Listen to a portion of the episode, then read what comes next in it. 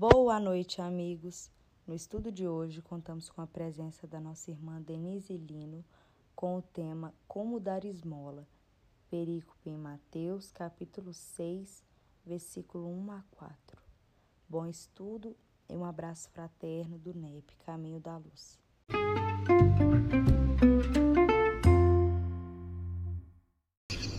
Amados irmãos, amadas irmãs, vou convidar primeiramente, antes de qualquer coisa, já que a gente ultrapassou o horário, vou convidar todos então para a gente levantar e elevar os nossos pensamentos a Deus. E agradecemos ao nosso Pai maior e ao nosso Mestre Jesus a oportunidade de estarmos aqui todos reunidos para mais essa noite de estudos, onde nós vamos partilhar essas sementes de Evangelho plantá-las em nosso coração, regá-las com as nossas atitudes, a nossa força de vontade, para que elas floresçam e possam frutificar em frutos de reforma íntima para as nossas melhorias, para que nós possamos ser cooperadores cada vez maiores e melhores do Evangelho do nosso Mestre. Graça vos damos a Deus, nosso Pai. Graça vos damos, Mestre Jesus, e graça vos damos, irmãos amados e amigos da espiritualidade maior. Em teu nome, honra e glória, Pai, hoje e para todo sempre, nós damos aberto a sessão e os nossos estudos dessa noite de quarta-feira. Que assim seja. Amém. Então, amados irmãos, amadas irmãs, querida confraria, hoje nós estamos aqui na presença ilustríssima da nossa queridíssima irmã Denise Lino, que vai trazer para a gente hoje o tema que está, segundo o nosso cronograma do mínimos da nossa harmonia evangélica, que nós usamos como cronograma, vai trazer um intervalo que consta no capítulo 6 de Mateus, entre os versículos 1 a 4. Né? Lá no Haroldo, vocês vão ver que está uma perícope grande, extensa, né? que ele intitulou como Três Obras de Justiça né? e a oração do Pai Nosso. Mas aqui para o Mínimos, também para a Bíblia de Jerusalém, para Almeida, esses quatro versículos estão como o segredo das, da esmola, como dar esmolas. Então, nossa irmã Denise hoje vai trazer para a gente o estudo versando, orbitando esses quatro versículos de Mateus. Né? Denise, fique muito à vontade, sinta-se em casa, acolhida e abraçada. É, eu já tive o privilégio imenso de conhecer a Denise lá no NEP Bartolomeu. Ela fez o nosso estudo inaugural do NEP Bartolomeu, maravilhoso, sobre o livro que ela escreveu, né? Humano Demasiadamente Humano, a Transformação Moral de Pedro. Eu sou suspeito para falar, mas foi maravilhoso. Então fique à vontade, minha irmã, a palavra é contigo e o que a gente puder cooperar é só pedir. Ok, João, muito obrigada. Boa noite para todo mundo. Estou vendo uma sala bastante cheia, 23 pessoas, o que é muito bom para uma noite de terça-feira, né, meio de semana aí, e é um momento bastante importante aqui do nosso estudo.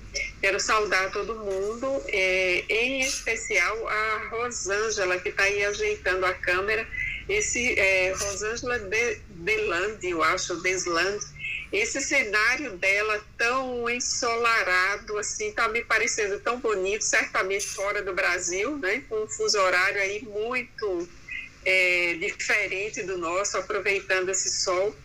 Então, é, em nome dela, assim, saudando todo mundo que está aqui disponibilizando seu tempo para esse estudo.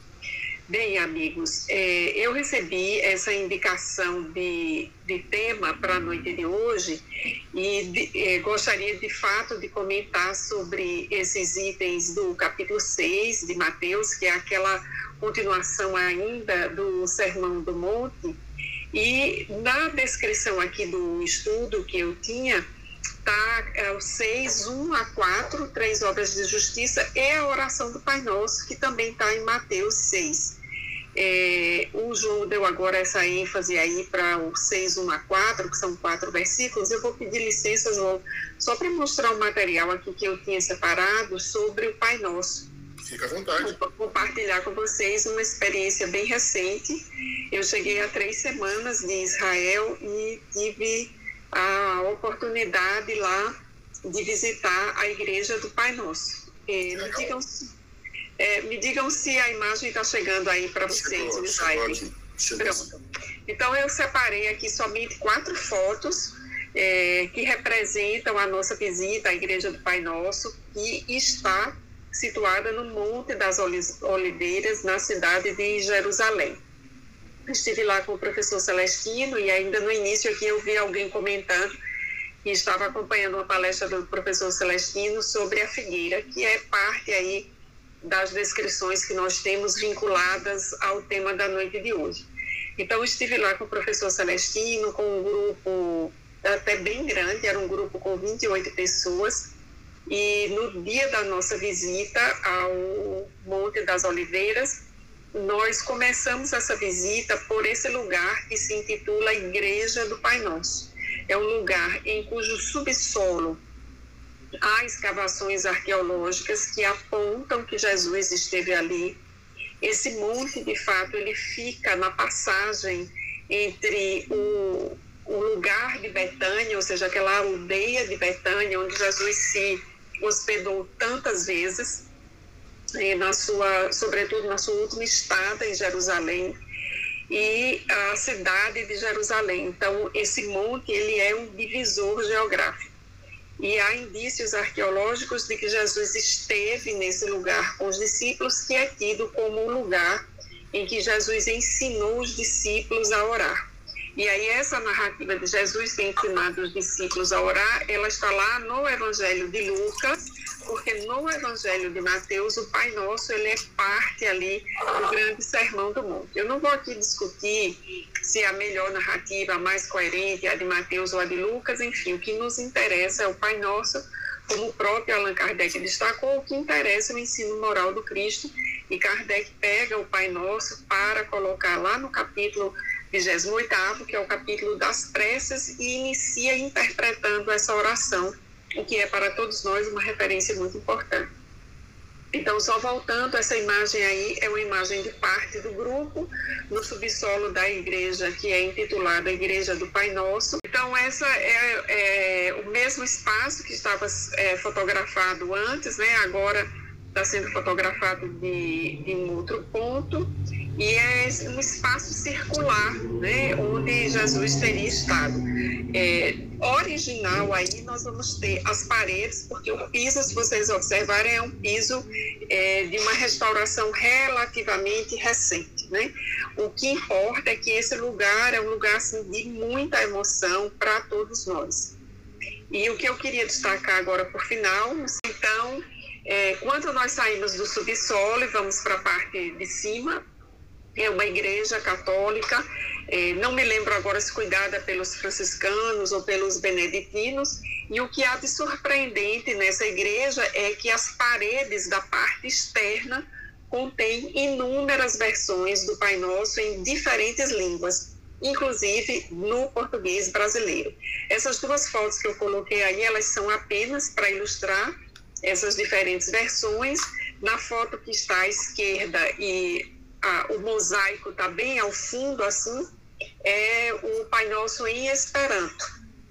Para mim, foi muito curioso encontrar essa versão do Pai Nosso em Esperanto. E na outra foto, que está mais em foco, é o Pai Nosso em latim. Mas tem também, como eu disse, no português brasileiro e várias outras línguas. E essa igreja, ela tem um grande átrio, uma grande parte externa, assim, em formato U, onde nós podemos visitar e apreciar esses mosaicos com a, o Pai Nosso em inúmeras línguas, né?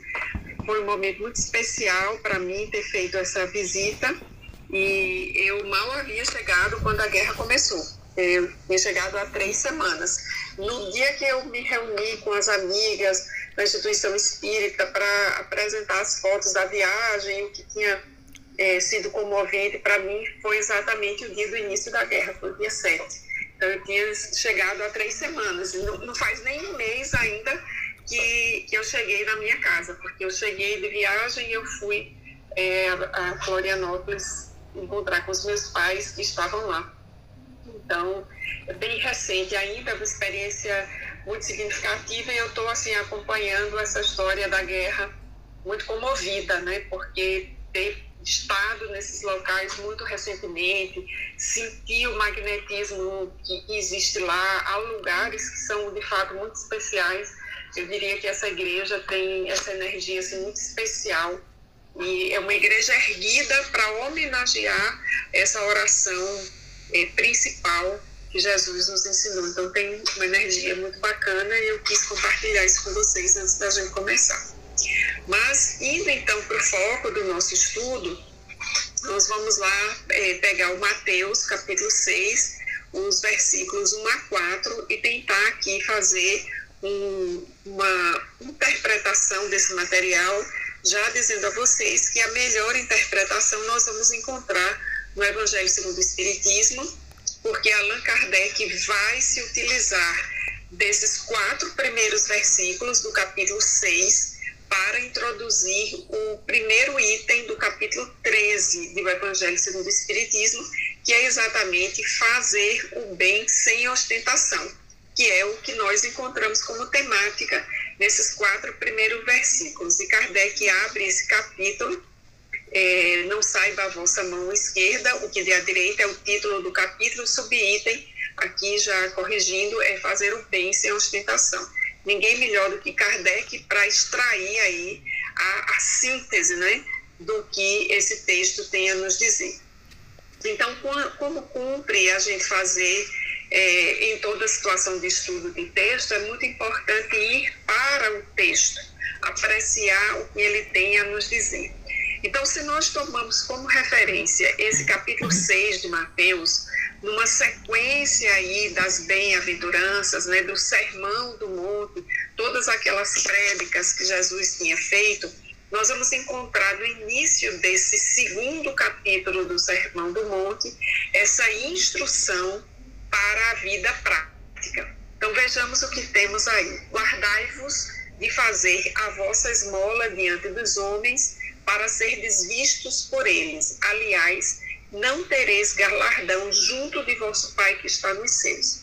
Então, a primeira coisa que eu penso que esse versículo de número 1 nos traz é a instrução sobre uma ação que era comum e corriqueira, que era exatamente a ação de dar esmolas. Porque se essa ação não fosse corriqueira, é, reiterada na cultura daquele grupo-alvo para o qual Jesus falava, essa instrução não faria o menor sentido.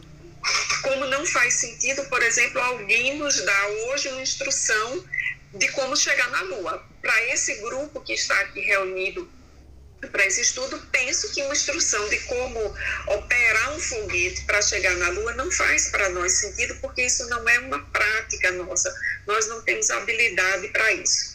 Mas se nos falar de outras instruções que têm a ver com o nosso cotidiano, de temas que têm a ver com as nossas ansiedades, as nossas temáticas, aí sim nós encontramos uma efetividade.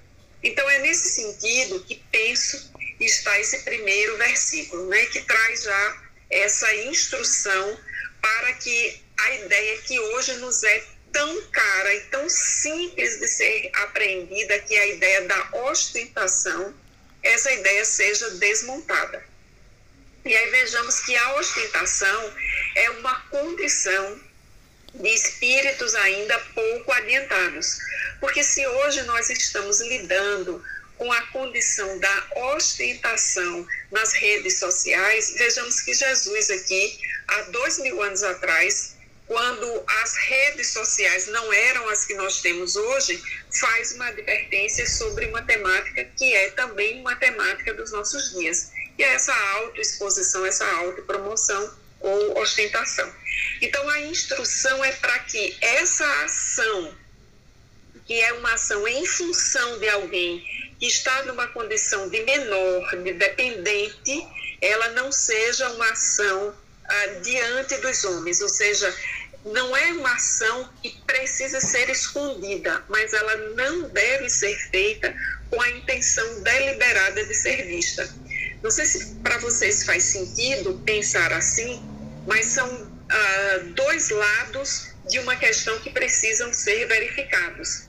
Não são dois lados de uma mesma moeda, são dois lados de uma questão que precisam ser considerados.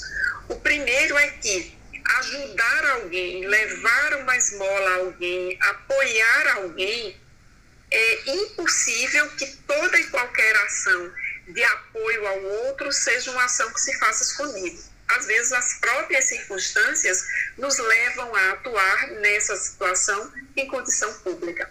Porém, o que Jesus chama atenção é fazer isso com a intenção de ser visto. Por isso, essa recomendação para que não sejamos vistos pelos homens. E essa afirmativa que está na tradução que eu estou usando aqui, que não haverá galardão no reino dos céus. Ou seja, nós já temos aí também uma outra instrução importante, que é a relação entre o que se faz na terra e a repercussão dessa ação após a vida na terra. Retomando, inclusive, uma sentença de Jesus que está num outro trecho do Novo Testamento, que é aquilo que ligamos na terra, ligado com os céus está. Então vejamos que já há essa ideia aqui muito clara da recompensa, né? Ah, daquilo que nos acompanhará após a vida na terra, expresso aí nessa tradução por galardão. E aí nós vamos encontrar nos versículos seguintes, 2, 3 e 4, a instrução para como fazer. A primeira instrução do versículo 1 é a de como não fazer. E aí vamos ver agora é, como fazer. Então, a instrução nos diz: Pois quando deres esmola, não façais trocar, aliás, tocar trombeta diante de ti, como fazem os hipócritas nas sinagogas e nas ruas, para serem glorificados pelos homens. Em verdade vos digo que já receberam o seu galardão. Então, nós temos uma instrução aí extraordinária de Jesus, né? nos chamando a atenção para os costumes, ou seja, para aquilo que, àquele tempo, eram redes sociais de comunicação. Tocar trombeta na rua, na praça, na sinagoga, ah, no lugar de comunhão onde as pessoas iam, era uma forma de sinalizar a ação. Do mesmo jeito que hoje coloca-se uma foto nas redes sociais, um vídeo, uh, o depoimento de alguém e fica-se esperando quantas mil curtidas aquela foto, aquele depoimento vai ter. Então, nós estamos com dois mil anos de diferença e nós estamos nesses dois mil anos de diferença com diferentes formas de fazer a ostentação, mas lá e cá nós continuamos com o mesmo problema, que é um problema de adoecimento da alma, que é um problema que vem do ego, que é um problema que vem aí das múltiplas faces do orgulho e do egoísmo que nós portamos, que é a, apresentar, chamar a atenção para as nossas ações, quando essas deveriam ser ações e o melhor seria que elas passassem anonimamente, que elas não fossem percebidas ah, dessa forma pela maioria das pessoas. Então, Jesus nos adverte para que façamos, ou seja, para que doemos a esmola, mas a forma como fazer isso, ela é completamente diferente do que ele designa, vejamos muito claramente, os hipócritas nas sinagogas e nas ruas essa expressão aí, ela é muito forte para todos nós, porque a sinagoga representa não só o espaço do sagrado, onde se dão as ações religiosas, mas também esse espaço de comunhão.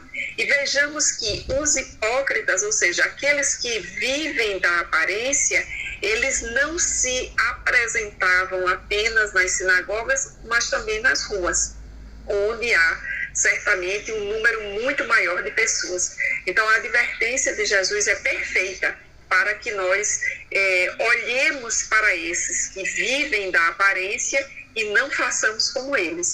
O que já nos faz lembrar né, uma outra advertência de Jesus, uma outra instrução, que é, o escândalo pode até vir, mas ai daquele por quem o escândalo vier. Seguindo então aqui para o nosso terceiro versículo, nós vamos encontrar aí a marca da instrução. Mas, quando tu deres esmolas, não sai da tua mão esquerda o que faz a direita.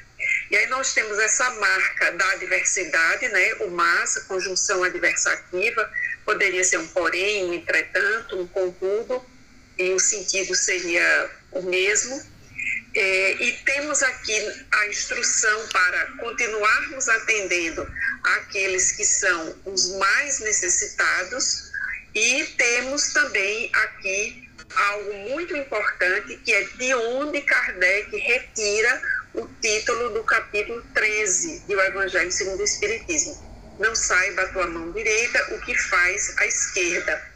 É, Lembrando-nos né, de que na introdução do Evangelho segundo o Espiritismo, item 1, Kardec vai afirmar que do, daquilo que está em o Novo Testamento, né, a cronologia da vida de Jesus, os itens que deram ensejo ao dogma, aos dogmas da igreja, os milagres, as predições e o ensino moral, somente este último item, o ensino moral, é a, o que nos diz respeito em o Evangelho segundo o Espiritismo e nos diz respeito como espíritas.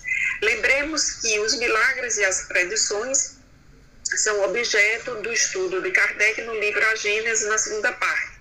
E lembrando também que em O Livro dos Espíritos nós vamos encontrar reiteradamente os espíritos superiores que assessoravam a Kardec afirmando que a moral deles, ou seja, a moral dos espíritos superiores, era a moral de Jesus.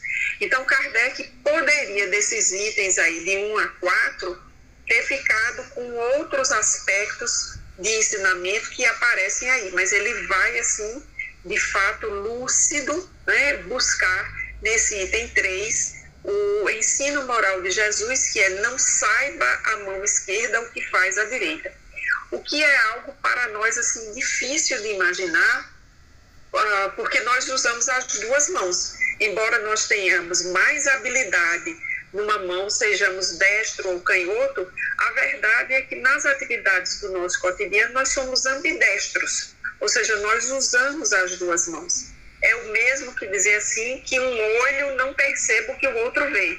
Dificílimo, porque a nossa visão ela é focada num dado ponto, os dois olhos convergem a visão para aquele mesmo ponto.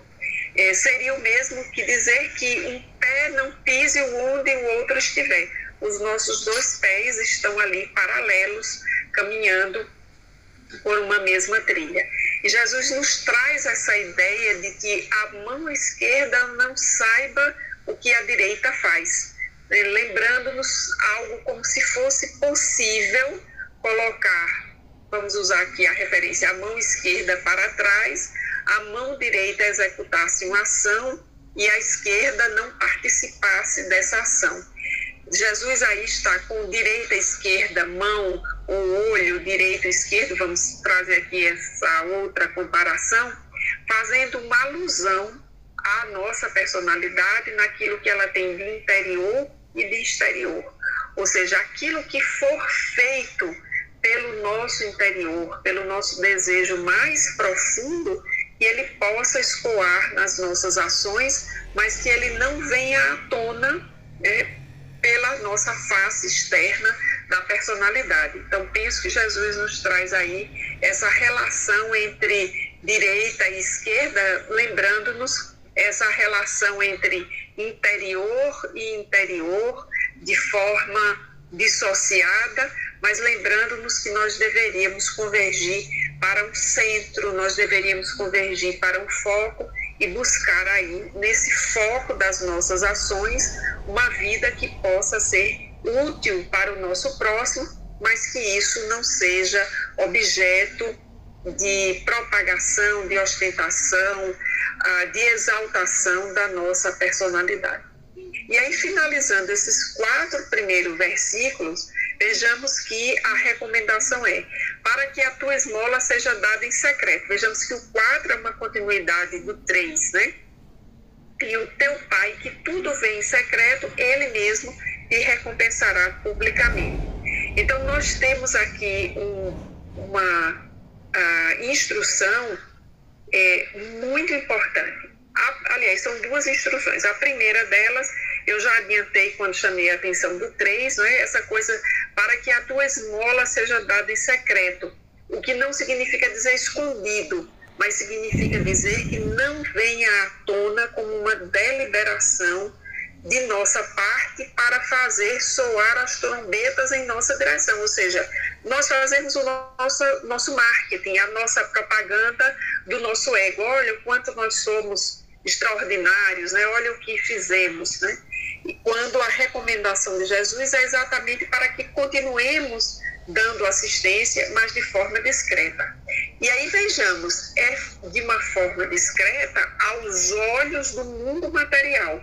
Porque o Pai, né, aquele mesmo Pai que ele vai referir lá na oração do Pai Nosso, que é Pai de todos, é, que está nos céus e na terra, aquele que providencia o pão de cada dia, aquele que tem a condição de perdoar as nossas ofensas, observando o nosso movimento de perdoar o próximo, esse Pai que vê em secreto, ou seja, que tudo sabe, e poderíamos aqui trazer a referência ah, das questões sobre os atributos da divindade que estão na primeira parte do livro dos Espíritos, e um dos atributos é exatamente de que Deus é soberanamente justo e bom.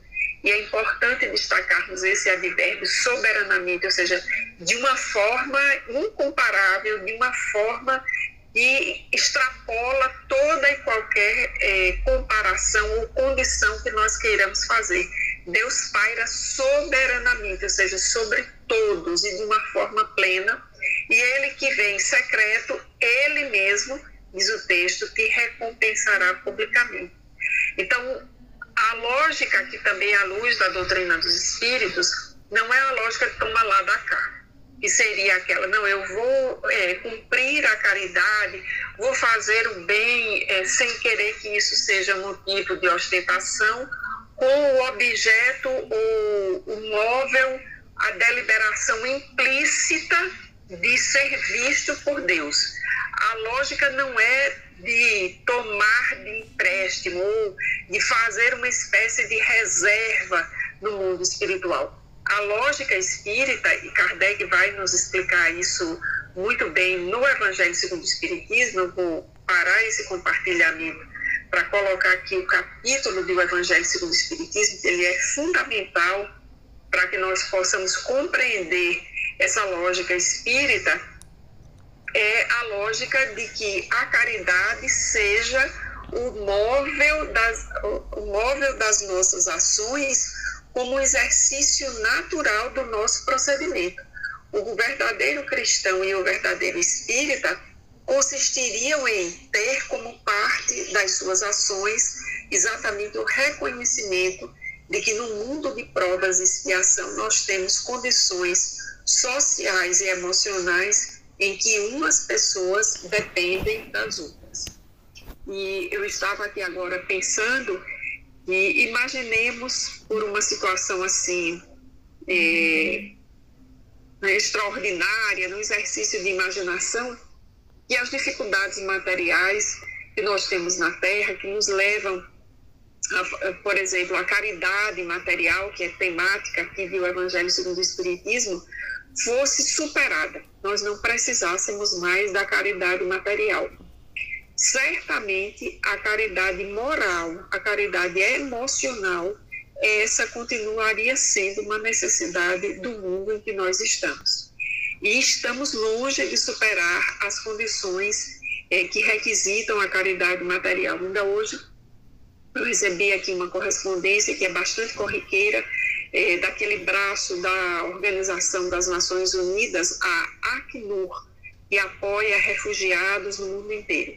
E havia uma série de é, descrições né, das ações dessa agência em diferentes lugares do mundo, em lugares é, da África, em que as pessoas passam fome, ah, no Afeganistão, na guerra da Síria. Certamente daqui mais uma semana nós estaremos recebendo ah, panfletos e chamativos para apoiar as pessoas que estão na faixa de Gaza. Isso para a gente não falar das condições do próprio Brasil. Agora à noite mesmo eu estava vindo para casa e uma pessoa com uma aparência completamente diferente da aparência das pessoas que eu estou acostumada a ver na rua, estava segurando um cartaz dizendo ah, que estava desempregado, tem família para sustentar e buscava uma colocação como porteiro, como auxiliar, enfim, uma colocação no mercado de trabalho. O que eu achei muito interessante, porque a pessoa estava pedindo emprego, ou seja, estava pedindo a possibilidade de se manter sem necessitar da esmola. Vejamos, o, o, o, que, o que ele de fato precisa né, é uma ação de inclusão no mercado de trabalho. E era uma pessoa com uma aparência completamente diferente da que eu estou acostumada a ver por aqui. Era uma pessoa de idade mediana, a pele branca, uma barba que estava até bem feita, relativamente bem cuidada, os cabelos também bem cuidados, muito diferente daquela aparência clássica das pessoas de rua e fazendo essa solicitação. Pois não. Oi, Elizabeth, pode falar. Denise, boa noite. É, aqui na minha cidade, no leste, né, que todos nós somos aqui, eu não sei se Fabrici, é, Ipatinga, mas Timóteo e Fabriciano, a gente tem, eu já tenho visto já, eu falo para você que até mais de um ano, são os nossos amigos é, é, uruguaios, peruanos, é, que estão é, nas ruas pedindo. Eu até recente é,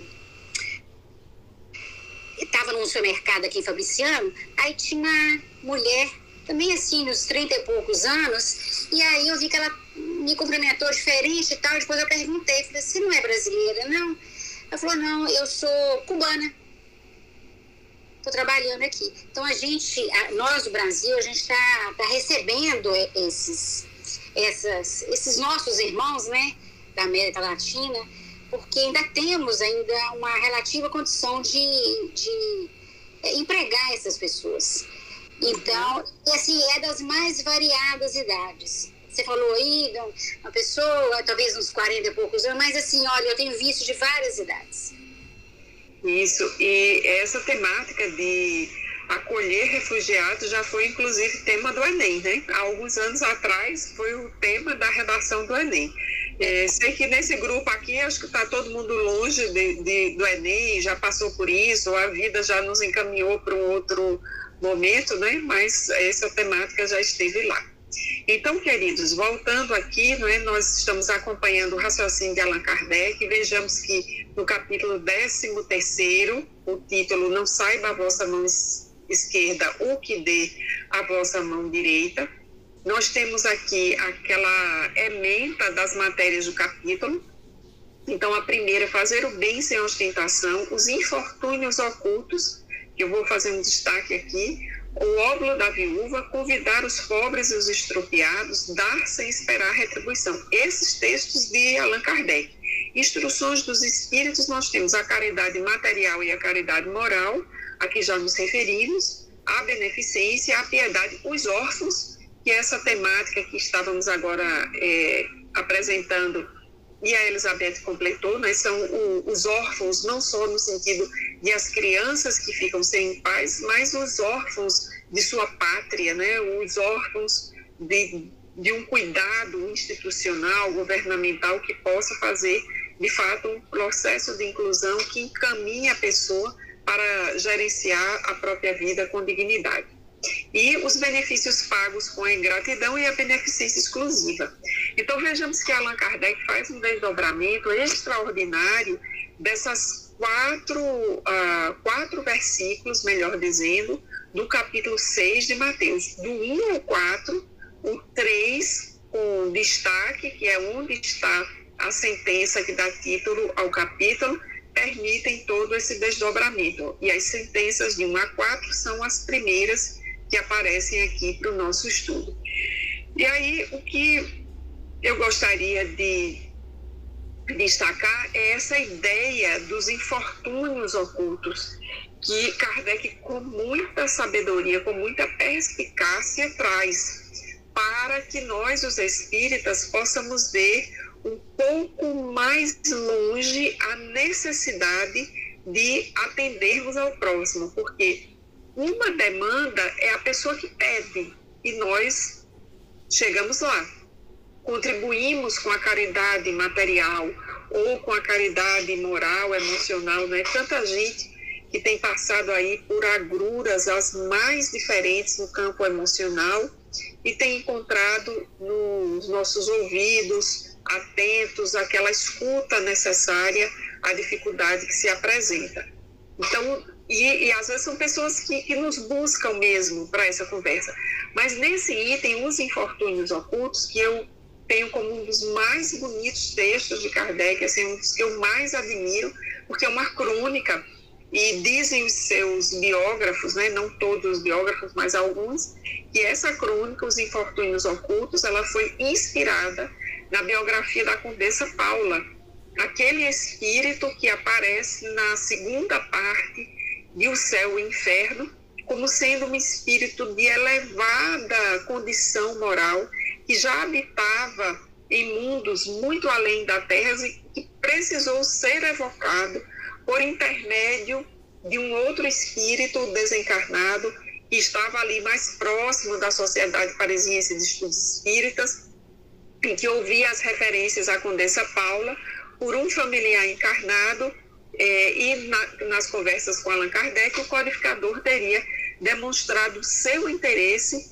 em entrevistar, através da evocação, a Condessa Paula. Então, esse espírito iluminadíssimo, assim, que aparece lá na segunda parte do Céu e Inferno, dizem alguns estudiosos da biografia de Kardec que inspira esse texto. E eu queria chamar a atenção para esse título, Os Infortúnios Ocultos, porque infortúnios à amostra existem muitos. O problema são aqueles que estão ocultos e que vão passar aí é, sem serem vistos mesmo, primeiro pelas políticas governamentais que deveriam amparar as pessoas e não amparam. É, esse é um outro foco que nós não vamos discutir aqui, mas que passam também ocultos dos nossos olhos que não conseguem enxergar com facilidade aonde está a necessidade. E para quem não lembra, esse texto aqui que vai contar a história de uma mulher que aparece aí sumariamente descrita como uma mulher de ar distinto, de traje simples, embora bem cuidado, em companhia de uma mocinha modestamente vestida. Então, é a ideia daquela mulher que depois o texto vai revelar está muito bem posta na sociedade, mas isso não é um impedimento para que ela vá ao encontro dos mais necessitados e não só vai a esse encontro, mas leva consigo a filha, a quem ensina o hábito da caridade, da percepção aí sensível, a empatia para o infortúnio oculto, mas também faz com que a filha aprenda a construir com as próprias mãos o que é importante para ser doado, para ser levado a outras pessoas. Penso que se nós tivéssemos que buscar uma palavra-chave desse texto para os dias de hoje, talvez a palavra fosse empatia.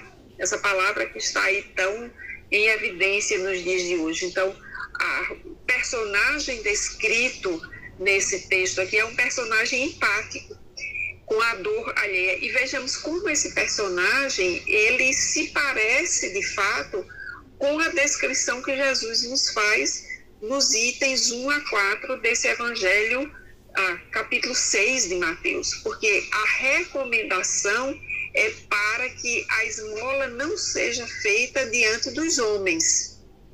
Então, esse texto aí do infortúnio oculto, ele traz um personagem que tem essa percepção, que reconhece no outro a dor, reconhece no outro a necessidade, tem os recursos para atender e vai nessa direção.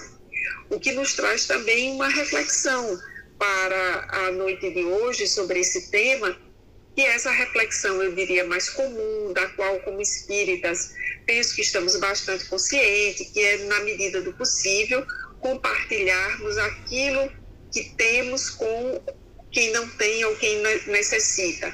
Mas uma reflexão que vai além para o espírita, porque por vezes não é apenas doar o que temos, o que nos sobra, aquilo que não nos vai fazer falta, mas é colocarmos o nosso tempo nessa situação.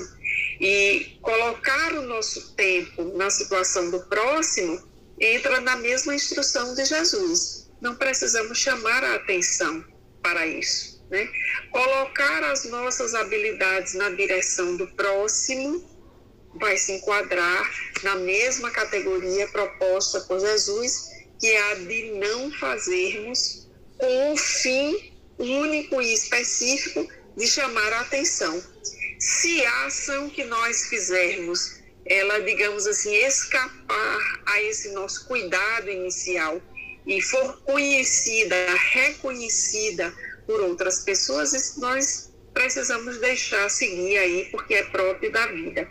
Imaginemos agora a situação de Edivaldo Franco, é, com a obra da Mansão do Caminho, que atende a 10 mil famílias numa área carente da cidade de Salvador. É impossível que uma obra como aquela não seja vista. E aqui traríamos uma outra sentença de Jesus para ilustrar o que estamos dizendo. É impossível esconder a cidade erguida sobre o monte. Então, é impossível esconder uma ação que, pela sua própria natureza, pela sua própria potencialidade, pela sua própria capacidade de consolação, é, é grandiosa. Então, não há como esconder essa ação.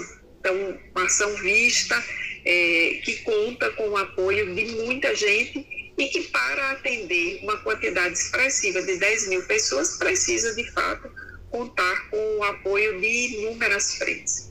Aqui lembrando também como é, manter em segredo a amorosidade de uma personagem como Chico Xavier, que na sua trajetória dedicou grande parte de sua vida a psicografar as cartas dos filhos desencarnados aos seus parentes.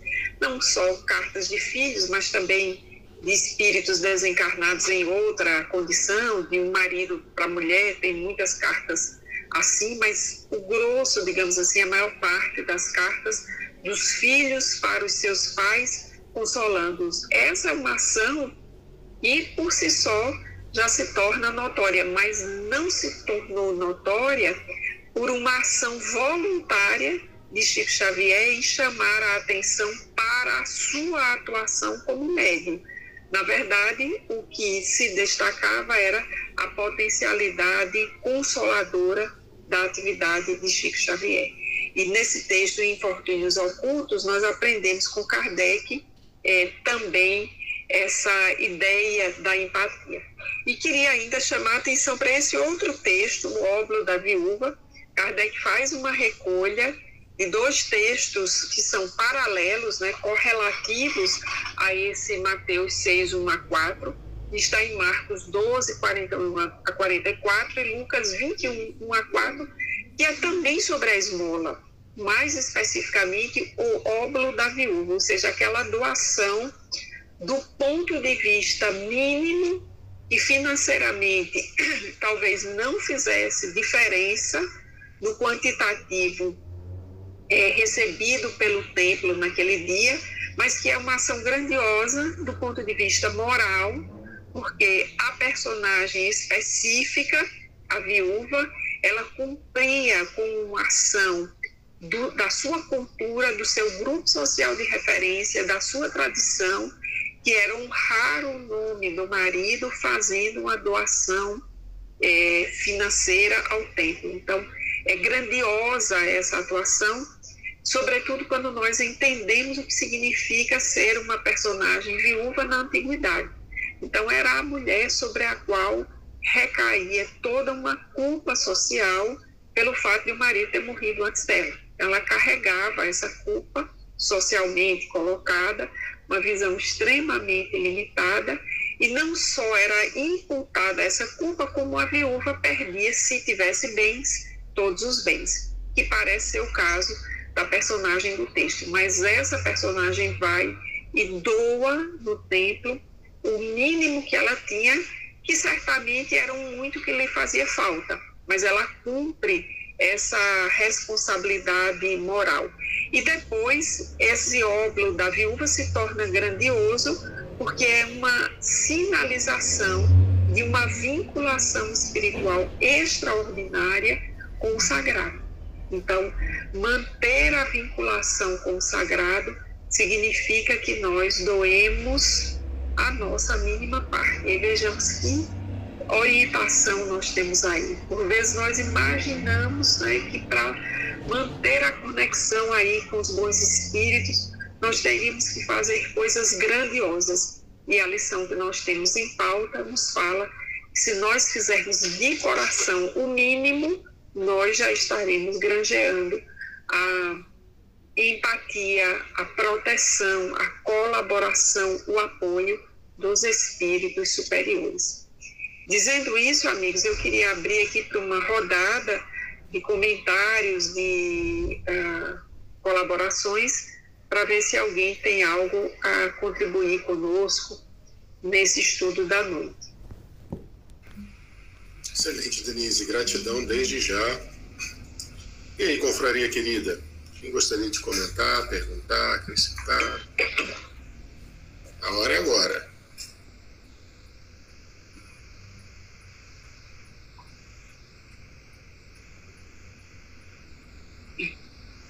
Elizabeth, pode falar, querida.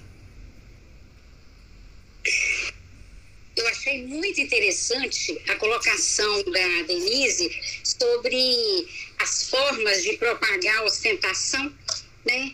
É, da época de Jesus e, e, e, hoje com as mídias sociais. Muito, muito coerente e na verdade, foi só mudança mesmo de, de, de patamar, né? É, mas, como ela bem colocou, o problema continua a gente. Isso, nós mudamos as ferramentas, mas nós continuamos com o mesmo conflito, né? Que é o conflito, aqui no Nordeste a gente diz, é o sujeito que gosta de aparecer, ou que gosta de se amostrar. Não sei se aí em Minas vocês usam essa expressão, mas aqui é um sujeito que gosta de aparecer, que gosta de se amostrar, então ele fala sobre si, né? E hoje ele se coloca nas redes sociais e, e ah, faz questão de se colocar em evidência.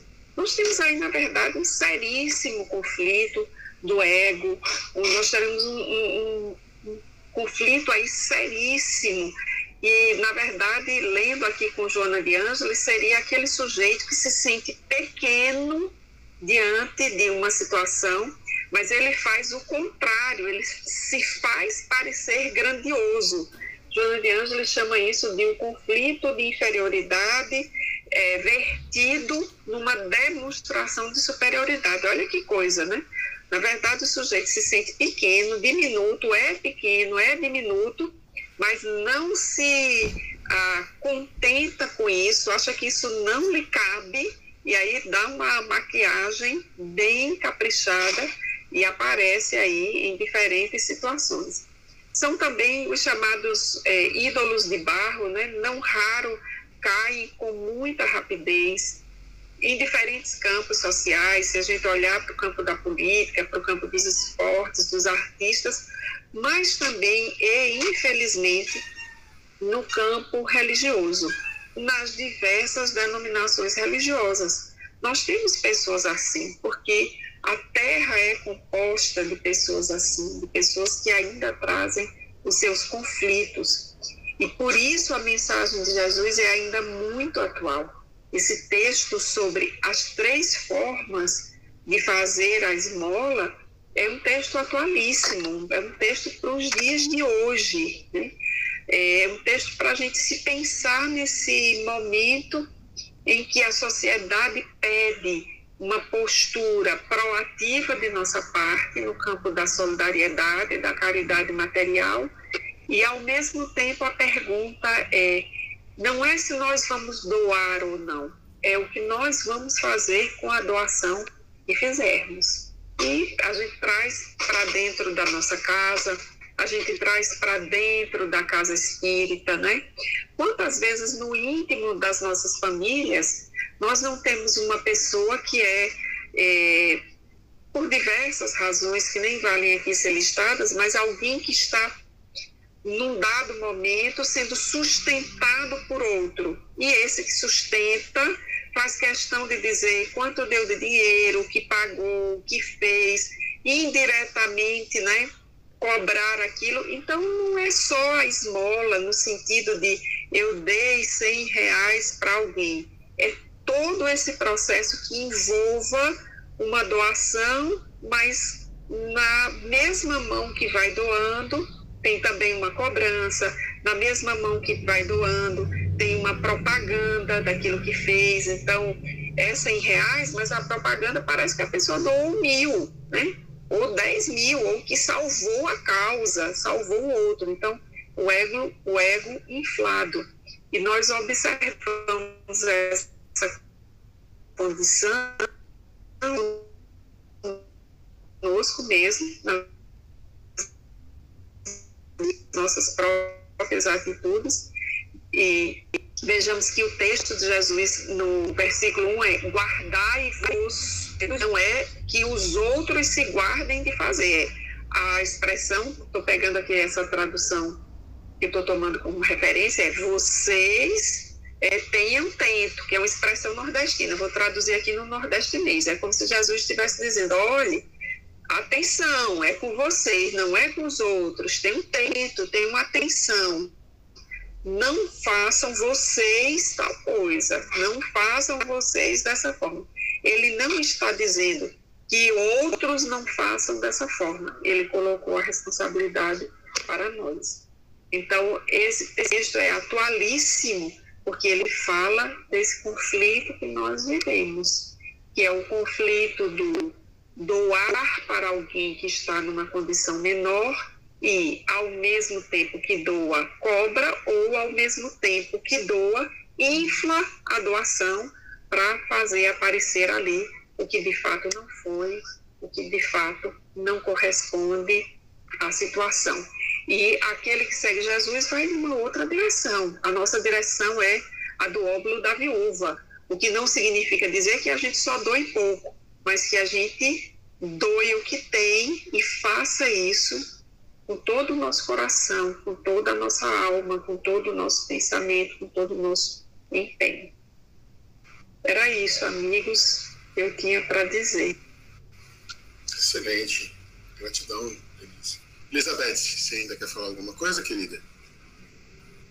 Eu gostaria, rapidinho, é, sobre a questão hoje das mídias sociais, eu, mesmo não estando no mercado de trabalho, já sou aposentada, mas assim, é, eu levo a, as mídias sociais como uma, uma diversão, não passa disso. Então, eu estou voltando a falar sobre a questão da pressão que, querendo ou não, que eu, por exemplo, né, não preciso de nada das mídias sociais, e, no entanto, eu vejo, eu sinto isso, né, que passa todo é, Elizabeth, eu acho essa sua reflexão muito interessante, muito oportuna, e antes de passar a palavra para o André, eu queria compartilhar com vocês um outro aspecto desse tema que a gente vê nas casas espíritas, a gente vê muito em redes sociais de casas espíritas, que é, por exemplo, a fotografia da cesta básica que é distribuída. E às vezes é aquela fotografia que é bem contrastante, porque é uma fotografia de excelente resolução, está ali a cesta básica, mas a gente consegue enxergar, por vezes, naquela pessoa que está recebendo, um constrangimento naquela situação, seja porque ela não se sinta bem vestida, não esteja à vontade. Então, é uma reflexão que fica para a gente se perguntar em instituição espírita, penso que aqui a maioria deve estar vinculada a uma instituição que tem seu departamento social, o que é que nós vamos fotografar e o que é que nós vamos colocar da instituição nas redes sociais. Porque, por vezes, colocar determinadas fotos do trabalho de promoção nas redes sociais é fazer uma ostentação do trabalho feito na, pela instituição. Então, só para a gente trazer bem para pertinho né, do trabalho que a gente faz. Então, o André tinha levantado a mão, eh, João. Pode falar, André. É, Denise, é, não é o, nos dez, dez mandamentos que contempla o dízimo? Não, eu, eu agora estou na dúvida se está nos dez mandamentos ou se está naquelas ah, instruções complementares, né? Das seiscentas e tantas é, regras que os judeus precisavam cumprir, né? Porque os dez mandamentos eles são a parte moral ali das leis é, que os judeus seguiam, leis para regular suas ações sociais. Havia 600 e tantos. Estou aqui revisando os dez mandamentos e não é o dízimo não está nos dez mandamentos não. Então estava lá nesses uh, outras leis, né? Outras okay. recomendações. Obrigado. Denise, só complementando, André, o dízimo no Velho Testamento, ele está em Levítico 27, 30, 33, se eu não me engano, Deuteronômio 14, 22, 27 e em Números 18, 21 a 24. Mas os três livros que falam sobre o, a questão dos dízimos, os três grandes dízimos do Antigo Testamento, estão em Levítico, Deuteronômio e Números. Depois, se você me lembrar lá no grupo, eu passo direitinho os versículos para você. Ok, João, obrigado. Nada. Denise, querida, você tinha falado que você estava com o horário um pouco restrito hoje. É, eu estou com, não, tô com o horário um pouco restrito, então se a gente puder terminar, eu agradeço a vocês. Então. Então, agradecendo imensamente mais uma vez, Denise, é sempre um prazer, uma alegria imensa estar com você, ouvir você. Gratidão por você ter aquecido ao convite, né? Prepare-se, porque nós vamos usar mais vezes a sua sabedoria aqui conosco, é sempre uma alegria.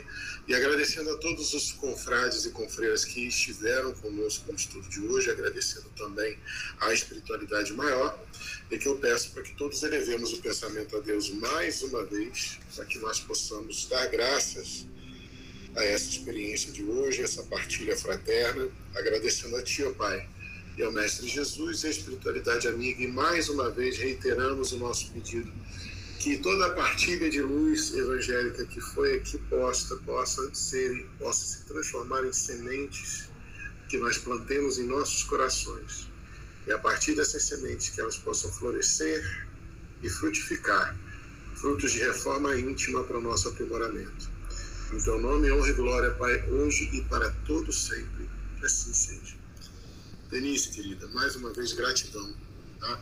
Até breve, na graça do mundo. Obrigado, Denise.